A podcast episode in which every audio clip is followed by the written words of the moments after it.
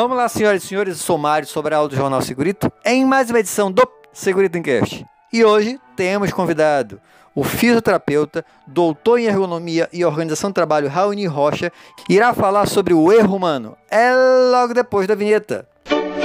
Segurito, segurito, segurito, segurito, segurito, segurito, segurito, segurito. Encast. Olá, Mário Sobral, Raoni Rocha aqui, ergonomista, pesquisador na área de gestão de risco e cultura de segurança, professor da Universidade Federal de Itajubá. Gostaria primeiramente de te agradecer muito o convite para participar do seu podcast, um prazer para mim estar aqui. E eu queria falar sobre erro humano. E erro humano na gestão de risco e na cultura de segurança, porque é um assunto aí muito presente, muito atual, né? E que a gente encontra aí, por exemplo, nas várias análises de acidente que a gente vê por aí. E para falar de erro humano, eu queria trazer alguns pesquisadores e falar de alguns exemplos práticos rapidamente para a gente refletir sobre a questão. É, e acho que a primeira pergunta que a gente tem que fazer é por que falar de erro humano? Quando a gente pensa nisso, a gente encontra alguns elementos de resposta. Né? Então, a primeira delas parece até óbvia, né? porque a gente fala de erro humano porque a gente erra né? Já diz a velha máxima, e errar é humano. Mas quando a gente entra um pouquinho nas pesquisas a respeito disso, a gente vai, vai ver, por exemplo, um pesquisador chamado René Malberti, que já pesquisa muito esse tema há mais de 20 anos, principalmente na aviação e, e, e nos hospitais, né, na área hospitalar.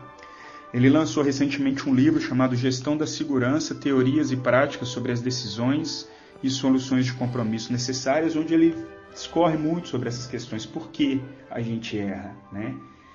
E aí ele vai mostrar que a gente erra porque errar é humano, porque o erro ele é intrínseco ao indivíduo, né? ele não pode ser suprimido. A gente pode treinar e capacitar as pessoas, mas os erros vão sempre existir, mesmo naqueles indivíduos mais experientes. A gente vê isso muito, né? Às vezes uma pessoa muito experiente em fazer alguma atividade, um dia tem um lapso, por exemplo, um deslize e acaba cometendo um erro. Então o erro ele vai sempre existir. Só que ele mostra nesse livro, nessas pesquisas com aviação, que os erros eles são muito mais frequentes do que a gente imagina. Eles acontecem vários e vários por hora, sem que a gente se dê conta muitas vezes. Então, numa pesquisa com aviação num voo, por exemplo, entre Brasil e Europa, ele identifica quase 200 erros cometidos pelos pilotos dentro do cockpit. Mas a grande questão não é errar, né? Já que o erro é inerente ao nosso sistema cognitivo, a questão não é errar, a grande questão é a capacidade de recuperação dos indivíduos em relação a esses erros que eles cometem. Então, os indivíduos mais confiáveis de um sistema, de acordo com a Malberti, não são aqueles que erram menos, são aqueles justamente com maior capacidade de recuperação desses erros. Então essa é uma questão bastante importante colocada pela Mamberti e é uma primeira questão que responde um pouco a essa pergunta do porquê a gente erra, né? Então, segundo ele, a gente erra porque a gente é humano e o erro ele é intrínseco ao nosso sistema cognitivo, a gente vai sempre errar, mesmo os mais experientes, mas o problema não é o erro em si. A questão não é o erro em si. Né? A questão é a, a capacidade de recuperação, né? e aí que a gente pensa nas competências dos indivíduos, para recuperar, identificar e recuperar os erros que são cometidos. Então, esse é um primeiro elemento. A segunda razão pela qual a gente erra, né, e isso é já considerado também já há muito tempo, e quem fala é o, o James Reason, que é um, talvez o maior pesquisador na área de erro humano aí que a gente tem notícia, né, com várias pesquisas sobre o assunto, desde no final dos anos 80 exatamente, com a publicação de um livro que é justamente Erro Humano, né, do James Reason, ele fala que, embora o erro muitas vezes seja considerado uma causa, né, o acidente acontece porque alguém errou, ele fala que, na verdade, o erro ele é uma consequência do sistema, ele não é uma causa. E ele faz duas diferenciações importantes para explicar isso. A primeira é a diferença entre erro ativo e condição latente que aí quando a gente vai analisar um acidente, quando a gente vai observar um acidente, a gente tem que ter essa clareza, essa diferença, né? O errativo é aquele que o indivíduo comete e o que aparece. É o operador que apertou o botão errado na hora errada e o acidente aconteceu. Só que por trás desses erros ativos existem condições que são latentes no sistema, que faz com que várias pessoas, desde a fase de projeto de um sistema de trabalho, vão cometendo erros e esses erros vão sendo acumulados no sistema através de várias condições diferentes, que é o que ele chama de condição latente. E isso vai permanecendo no sistema até que um dia o indivíduo aperta o botão errado e o acidente acontece, é o chamado erro ativo. Então é necessário e importante primeiro fazer essa diferenciação entre erro ativo e condição latente. E a segunda diferenciação que ele faz é entre erro e violação, que deve também ser diferenciado, porque um erro ele é um desvio de um determinado objetivo que foi previamente planejado mas é um desvio involuntário. Ninguém erra por querer, a gente erra sem querer. E uma violação a uma regra é um desvio também, assim como o erro de um determinado objetivo que foi também previamente planejado, mas diferente do erro, a violação a uma regra é um desvio, é um desvio voluntário. As pessoas sabem que existe uma regra e elas vão lá e fazem diferente daquela regra. Então, essa é uma segunda diferença que tem que ser é, pontuada. Né? Um erro é sempre involuntário, a violação ela é sempre voluntária. Mas mesmo sendo voluntária, o James Reason e outros, vários outros autores que discutem segurança, que discutem erro humano, alguns mais contemporâneos também, como Eric Ronag, ou como o Sidney Decker, como alguns brasileiros conhecidos nossos, Francisco Lima, Francisco Duarte, colegas que trabalham sobre o tema, eles falam o seguinte, que embora a violação seja um desvio voluntário a uma regra, é, ela muitas vezes pode ser legítima. Né? Essa violação é porque o termo, né, principalmente no Brasil, violação é um termo muito forte. Mas, enfim, a gente pode substituir, inclusive, por infração, por, por derrogação, por, por outros termos como esse. E eles falam que a, a questão é que quando o indivíduo muitas vezes viola ou infringe ou derroga uma regra específica, muitas vezes não é o indivíduo que está errado em fazer isso, é a regra que está errada, porque a regra não, não corresponde àquela realidade que ele vive. Como toda regra, uma regra é um conjunto de conhecimentos científicos, legais e empíricos que estão impressos no papel. Mas uma regra impressa num papel, ou mesmo que não esteja impressa, mas que seja acordada entre os indivíduos, ela não dá conta de contemplar todas as variabilidades de uma situação real. Ela vai estar sempre limitada pelo fato próprio de ser uma regra. Então, nesse sentido, a gente deve pensar que situações em que os indivíduos violam as regras de segurança, várias dessas situações é porque a regra não dá conta.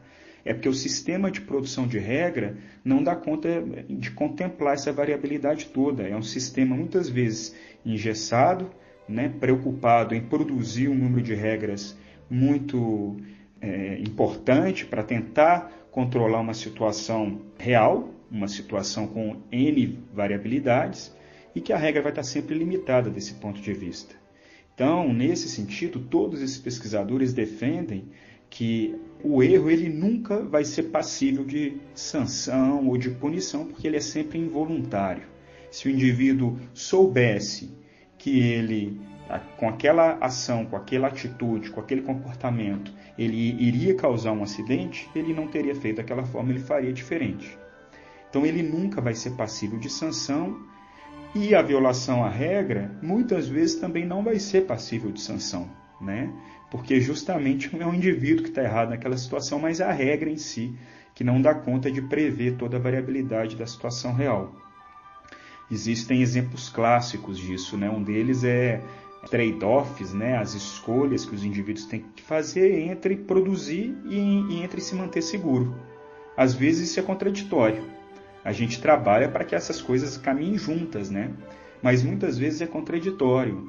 Um indivíduo, por exemplo, eu já vi, né, vários de nós certamente já passamos situações parecidas com como essa, que eu vou contar aqui, de um indivíduo que vai, por exemplo, fazer uma operação porque o supervisor dele, né, supervisor de produção, é, coloca lá na ordem de serviço dele do dia, e ele vai fazer qualquer intervenção ali, é, então nesse caso específico era uma siderúrgica, ele tinha que fazer uma manutenção numa caldeira, uma caldeira grande, é, que tinha mais de 2 metros de altura.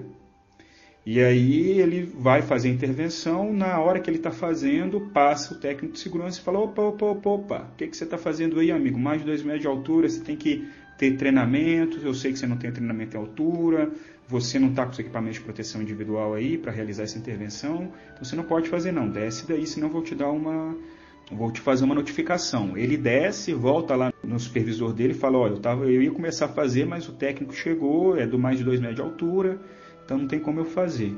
E aí o supervisor vira para ele e fala assim, então você volta lá e faz, porque senão quem vai te dar a notificação sou eu.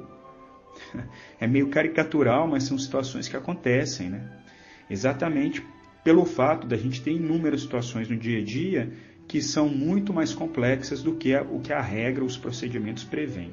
Então, as violações, elas muitas vezes não vão ser ilegítimas da parte do operador, elas vão ser legítimas. Eles muitas vezes infringem algumas regras porque aquela situação não dá conta de prever tudo.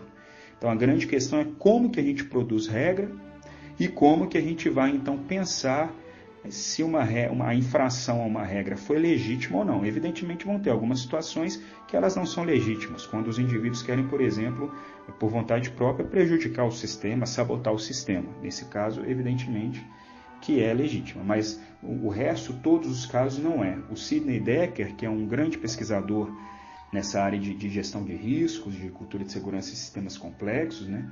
ele tem um artigo é, que ele fala quando o erro humano se torna um crime. E ele faz justamente essa discussão dizendo que quando a organização ou a gestão pune ou sanciona, direto ou indiretamente, tá? não precisa ser aí uma sanção direta do tipo demissão ou ou mesmo é, lá na avaliação anual do indivíduo e que ele, ele não, vai ser, não vai ser contemplado, não vai evoluir na carreira por causa daquele erro, uma sanção direta como essa, mas podem ser sanções, sanções indiretas, mas quando isso acontece, definitivamente não há aprendizagem sobre aquela situação. Então ele tem várias pesquisas mostrando isso. Ou os indivíduos ou a organização aprendem com aquele erro, com aquele acidente, ou eles, o indivíduo é punido mas punição e aprendizagem eles não conseguem andar, ficar, permanecer no mesmo espaço. Então, basicamente é isso, né, para essa primeira conversa nossa que eu queria trazer, alguns desses autores, algumas dessas reflexões sobre erro humano, sobre violação de regra. Estou à disposição para que a gente faça outros bate-papos. Mário Sobral, te agradecer mais uma vez pelo convite, te parabenizar aí pelo seu trabalho fortíssimo aí nessa área de cultura de segurança, seu trabalho nas redes também, você consegue agregar muita coisa aí no conhecimento das pessoas. É, então te parabenizo por isso e convidar também os colegas aí a, a visitar o nosso projeto também nesse sentido de tentar criar conteúdo né, nessa área, que é o nosso canal no YouTube, Ergonomia da Atividade, e o nosso blog também, www.ergonomiadatividade.com.br. Visitem lá que a gente é, tem umas coisas legais também para poder apresentar lá. Mais uma vez, muito obrigado e até a próxima. Um abraço, Mário, um abraço a todos.